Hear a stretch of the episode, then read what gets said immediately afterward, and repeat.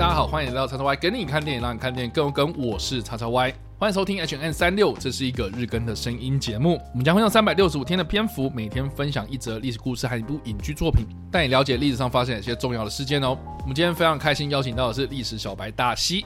哎，你好啊，大西，我今天要很用力的来介绍一下这一件事情哦，或是这部电影。因为我相信呐，哈，这个应该是你的兴趣范围之外的东西，这样子。那你还很用力，我不就会睡着了吗？没有，我在尝试着就是用白话的方式，让更多人了解啊，就是让原本没有兴趣的人，然后来更了解这件事情。好，我们拭目以待。好，我们今天要推荐的电影呢，是在一九八九年所上映的《直接武力》，它的英文片名叫做《Fat Man and Little Boy》。那这样听下来，大西会了解这部片在。讲什么故事吗？暴力战争。好了，多少跟战争有关。但是，哎，从英文的片名《Fat Man and Little Boy》，你会想到什么？胖子跟小男孩？该不会又是那种以大欺小的故事之类的？哎，你你为什么会想到是以大欺小的故事？因为胖子跟小男孩啊，感觉就是那种……好了，某种程度上面好像是有点。以大欺小哦，好的，好了，这个胖子跟小男孩呢是什么东西呢？哦，实际上他就是第二次世界大战美军呢，他分别在日本的广岛跟长崎投下了两颗原子弹的代号。嗯，就是说呢，这两颗原子弹，一个叫做胖子，一个叫做小男孩。嗯，所以直接武力呢，他在讲什么呢？他就是在讲当初研究原子弹的那一个曼哈顿计划这样子。哦，那曼哈顿计划，我不知道大西之前有没有听过。有哎，你应该知道说他是在研究原子弹的东西吧？不知道，你不知道，嗯，但是你知道说这个好啦，我这边跟直接跟你讲，就是说这个的科学计划就是在研究研发原子弹。那我们现在当然回头想想，就是说啊，原子弹就是就那样嘛，哦，不是就那样嘛，啊，就是。爆炸之后就会有蘑菇云嘛，哦，然后或者是也有很强烈的闪光，然后杀伤力很大，大规模毁灭性武器，嗯，啊，这些东西都是我们现在可能在报章媒体或是在一些网站上面哦，或是在一些书籍上面都可以看到的一些照片啊、文字啦，或是一些分享的一些资料这样子。嗯，但是你要想想看，在一九四五年，也就是说呢，第二次世界大战结束之前，嗯，在美国还没有投下两颗原子弹之前，或是美国还没有做原子弹试爆之前，嗯，一般大。根本就很难想象，说我可以用一颗炸弹就可以把整个城市给毁灭。这种毁灭力量，我们是完完全全无法想象。这样，嗯，所以呢，你就知道说，当时的人们对于这种东西是非常陌生的。我们也很难想象说，这个原子弹爆炸会是什么样的一个状态哦。嗯，所以呢，直接武力这部片呢，就是在描述说曼哈顿计划当时的这个计划主持人，也就是美国陆军工兵团的这个莱斯利·葛罗夫将军呢。他在如何面对时间压力的情况之下呢，来组织所谓的原子弹研究的团队，来帮助美国来制造出这个原子弹这样子。嗯，所以在这部片里面呢，你可以看到他花了很大的篇幅在描述这个团队怎么组建，然后他们怎么样去研究原子弹等等的这些讨论这样。嗯，但是这部片让我最印象深刻的是呢，它是我从小到大第一部。至少是我看到的第一部啦，用一个非常写实的方式呢来描述当时呢在进行核爆试验的这些科学家，他们是怎么样见证到第一颗原子弹爆炸那个当下的那个场景，这样子，我觉得很酷啊。就是说呢，当时他们在核试爆的时候呢，就是在一百多公里之外啊，就是在原子弹爆炸那个一百多公里之外那个观测小屋之中啊，看这个原子弹爆炸嘛。那当时的人们啊，也不知道说什么爆炸当下会怎么样，只知道说哦，到时候一定会有强。光嘛，所以就会戴那个护目镜这样子。嗯，然后等一下会有强风啊，所以大家都在那个地下掩体那边躲好这样子。嗯，结果这部电影的那个画面呢，就是它不直接的去呈现那个爆炸的那个蘑菇云嘛。嗯。它是直接呈现这个在观测小屋的这个窗户里面的这群科学家，是看出窗户外的那个爆炸，看到那个爆炸当下那个表情这样。嗯，一开始每个人都很悠哉嘛，啊，就是说点烟的点烟，聊天的聊天这样子啊。嗯，前面好像哎。烟点了一半，然后远方就开始爆炸这样子，然后看到那个闪光，然后从他的那个护目镜倒映出来，哇塞，那整个那个破坏力让每个人都惊呆那种表情，就是我个人是看到这个桥段的时候印象非常深刻。嗯，对，因为那个强风袭来的时候啊，每个人那个表情被吹的，你知道，你就可以想象一下，就是说你在一个速度很快的，比如说火车啦，或或者是谁开车很快的啦，你就把你的头伸到那个窗户外面，感受一下那个。风的状态。哦，这部片里面呢，它就呈现那每个人的表情都非常的可怕啊，嗯啊，那个都风吹过来，然后整个那个牙龈啊，然后嘴巴啊什么的都被吹开这样的感觉，嗯就是呃反正我觉得当下我看到说怎么会这么丑啊？嗯但是问题是他们看到的东西就是一个非常可怕的一个光景，这是我个人小时候看到的时候印象非常深刻的一个桥段，这样。嗯而且我觉得蛮有趣，就是说它是一九八九年的片子嘛，嗯我大概国小的时候在 HBO 上面看到的吧。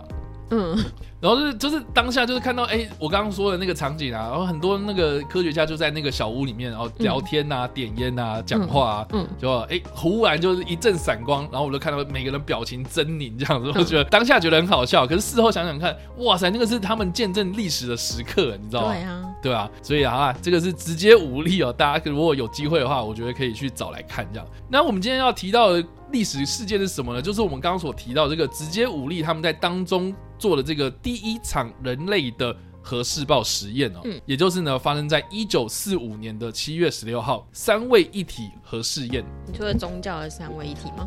哎，对，没错，就是 Trinity 嘛。嗯哎、大家有看骇客任务知道吹尼地，就是 Trinity 啊，就是三位一体的意思。我记得在宗教里面好像是圣父、圣子、圣灵吧，嗯就是就是圣神或者是圣父、圣子、圣神。对对对，就就是哎、三位一体，就是基督教或者天主教他们的那种核心的嗯信仰概念嘛，对不对？所以哎，三位一体核试验就是以这个东西来命名啊。那到底为什么这一场核试验叫做三位一体呢？没有人知道。哦，对，没有人知道。这就是这么随便？对对对，就是好像是啊，据说啦，三位一体的这个名称来源呢，是当时参与曼哈顿计划的这个美国物理学家奥本海默呢，他引用了诗句嗯啊所提到的这个三位一体，但是这个是据说没有一个文字记录下来，就是说为什么叫做三位一体这样。嗯那第一个有文字记录下，就是说为什么叫做三位一体，或是哎提到三位一体这个名称呢？是其实是在一九六二年的时候呢，我们刚刚所提到的曼哈顿计划的这个计划主持人葛罗夫斯将军呢，他写信给奥本海默，就是说呢，哎，你真的要用三位一体吗？嗯啊，这个是在信里面真真实实写下来的，这个核试验的名称叫做三位一体。嗯啊，就是只是一个询问，然后间接知道说哦，这个实验叫做三位一体。嗯但是不管怎么样呢，曼哈顿计划呢，它的源头是第二次世界大战爆发前夕哦，爱因斯坦他写信给当时的美国总统罗斯福，嗯就说呢，我们非常担心纳粹德国他们在发展原子弹，好，所以就跟美国政府就讲说了，请美国赶快推动原子弹的研发计划，这样子、哦。嗯所以当时呢，在一九四二年的时候，也就是二战爆发之后的三年哦，美国的陆军工兵团，也是我们刚刚所提到的这个葛罗夫斯将军呢，他就主持这个曼哈顿计划的展开。那当时呢，是交由美国的物理学家，也是我们刚刚所提到这个奥本海默啊所领导的洛斯阿拉莫斯国家实验室来进行研发。那在研发到三年之后呢，三位一体的这个核试爆呢，等于是他们这个三年的研发成果的展示啊，哦，所以呢，当时没有人知道说原子弹到底会是怎么样的一个爆炸法哦，嗯对啊，他们在这个选址的时候呢，就非常谨慎哦。他们当初这个核试爆的选址呢，其实是有八个候选地。来进行核试爆，最后呢，他们就选在新墨西哥州的这个白沙飞弹靶场的北端进行核试爆，这样。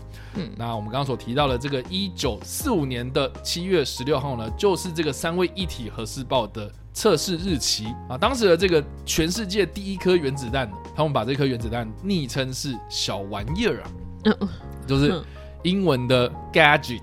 就是嗯小工具、小玩意儿啊，嗯或者有些人的那种翻译都不太一样啊。就是说，gadget 这个原子弹呢，它在一九四五年的七月十六号早上五点半被引爆，而且成功的被执行了这样子。那当时这个爆炸威力呢非常惊人哦。据当时的现场人员表示哦，爆炸的当下呢，大概在前第一秒到第二秒之间就发生了一个比太阳还要亮的这个白光。嗯然后呢，接着他们就感受到大概好像是在烤炉旁边的那种热，这样、嗯那种辐射的那种热这样。嗯然后呢，我刚刚说了这个白光哦，这个光线呢，从原本非常非常亮的这个白色啊，好像眼睛都看稍微就是失明了一下，渐渐渐渐转成了紫色，然后再转变成绿色，然后再转变成白色这样子。嗯然后最后面呢，终于看到这个爆炸的那个方向呢，有一个高达十二公里的蘑菇云，这样，嗯然后等于是呢，这个蘑菇云已经几乎要冲出了我们所在的对流层了，这样子。嗯那除此之外呢，这个爆炸之后呢，当时的这些科学家呢，就到了这个原爆点这个地方进行考察嘛。嗯他们就发现了这个爆炸呢，在沙漠之中就制造了一个大概三公尺深、三百四十公尺宽的一个圆形的小山哦。嗯对，那这个小山是什么呢？它其实是呢，我们刚刚所提到，在新墨西哥州的这个白沙飞弹靶场的这个地方进行核试爆嘛。嗯那这个靶场实际上就是一个沙漠地带这样子。嗯所以呢，这个爆炸之后呢，原子弹的这个高温呢，就把当地的这个沙给结晶化，变成是这个结晶玻璃的这个小山这样子。嗯对，那大家想一下，就是说我们一般的这个玻璃啊，也是从沙子里面提炼出来的。这件事情你知道吗？我不知道哎、就是说，呢沙子里面有一种硼啊，哦，嗯。就是类似硼砂的这种元素啊，然后去高温的融化掉，然后嗯。凝固之后呢，它就变玻璃对，那玻璃它其实是一种呃，这要怎么讲啊？它实际上是一种流的非常非常非常非常非常慢的一种流体。嗯我现在讲的很简单啦，对、嗯对，它是一种结晶这样子。嗯那所以呢，你就可以知道说，哎、原子弹爆炸的时候，呃，温度非常非常高，高到就是说可以把现场的一些沙子变成玻璃的感觉。听起来好酷哦。而且呢，除了高温玻璃的这种烧成之外呢，它还有那种高压的状态哦，嗯所以就是有一点点把这个结晶哦弄成像是介在结晶或是非结晶的这种介质啊，我们嗯一般称之它是一种非常罕见的准晶体这样子。嗯那这个准晶体呢，被后来称作是所谓的 Trinity。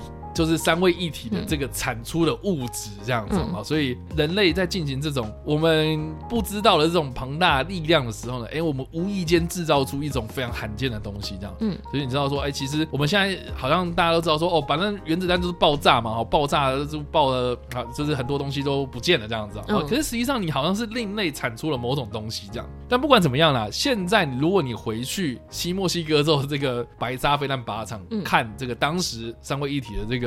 地点的话，欸你可以看到现在那边是立了一个纪念碑，这样，嗯就很单纯的一个纪念碑。然后那个纪念碑的旁边有很多这种啊设施，这样子，也不是、啊，就是一个很空旷的地方这样子。然后就是可以知道说，哎、其实当时哦，呃，这个地方就是全世界第一颗原子弹爆炸的地点，哦，所以它会很像那个九二一地震完留下来哦的那一种。有一点点像。嗯因为当时他们为了要去验证这个爆炸的威力啊，所以在附近就是有造了一些，比如说小屋啦，嗯哦，或是放了一些可能坦克啦，哦。哦，车子啊，哦等等，就是放在那边，然后看说，哦，这个几公里啊，这个什么东西会造成什么样的伤害，这样子、所以这些东西都有被保留下来，哦。可以去感受一下当时的爆炸的威力，这样对啊，嗯。蛮好玩的。但不管怎么样啦，这个三位一体的成功，就等于是宣告人类进入到一个原子的时代哦，嗯。所以核能啊，或者这种物理科学啊，在冷战的时候就成为了一种显学啦，哈。嗯。那我们刚刚所提到的这个曼哈顿计划呢，它其实啊，除了是制造出这个三位一体的核试爆之外呢，它其实也是成功制造了我们刚刚所提到的，在广岛和长崎投下的那两颗原子弹。但是呢，在广岛原爆或是长崎原爆之后呢，在二战之后呢，美国它又执行了很多这种核试爆实验哦。啊，最最最最有名的就是我们哎这个泳装比基尼，呃，大家应该知道说这个为什么叫做比基尼，是因为比基尼环礁嘛。我不知道。哎，你不知道，在太平洋的一个小岛嗯啊，这个比基尼环礁，嗯啊，就当时呢，美国他们在二战之后呢，核试爆的地点就是在这个比基尼环礁这样。所以呢，当时呢，设计出这个比基尼泳衣的人呐、哦，嗯他们要命名这种三点式的这种泳衣的时候呢，嗯他们就想说，哦，当时那个美国在比基尼环礁做核试爆，那我们就用比基尼来命名这种样式的泳装，这样子。怎么听起来有点不太相关？没有啊，就是这个样子，是因为他他们在那里做核试爆。嗯嗯，好哦。对，然后另外一个就是我觉得蛮有趣，就是说呢，我们之后或许会提到这个，在一九四六年，也就是在二战结束之后的隔一年所做的这个在太平洋小岛上面做的这些核试爆哦。嗯哦，为什么要在太平洋小岛上面做这些核试爆？很大的原因是因为呢，当时日本战败了嘛，嗯所以有很多这种军备啊、军舰啊要销毁。